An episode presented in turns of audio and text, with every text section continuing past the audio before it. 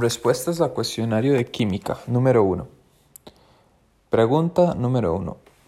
¿Es frecuente realizar mediciones en química por el estudio de los materiales? Opción A. Se debe usar el sistema internacional. Opción B. el sistema internacional aplica para mediciones en volumen y masa. Opción C. Los símbolos del sistema internacional son mol, kilogramos, segundos, amperios Em, candela y Kelvin y metros. Opción D, todas las anteriores. La respuesta correcta es la opción D, todas las anteriores.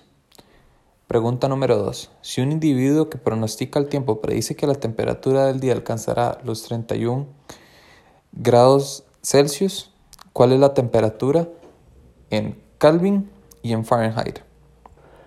Opción A, 300 Kelvin y 100 Fahrenheit. Opción B, 250 Kelvin y 150 Fahrenheit.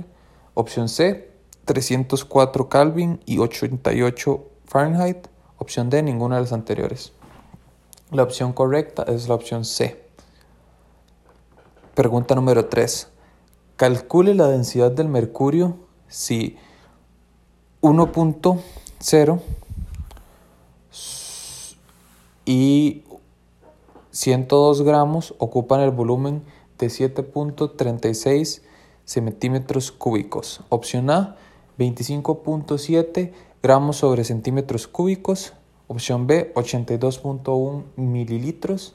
Opción C, 13.6 gramos sobre centímetros cúbicos. La opción correcta es la C. Última pregunta, número 4. Una muestra con una masa de aproximadamente 25 gramos se coloca en una balanza que tiene una precisión de 0.001 gramo. ¿Cuántas cifras significativas deberían reportarse para esta medición? Opción A, 2, opción B, 6, opción C, 5, opción D, todas las anteriores. La opción correcta es la A.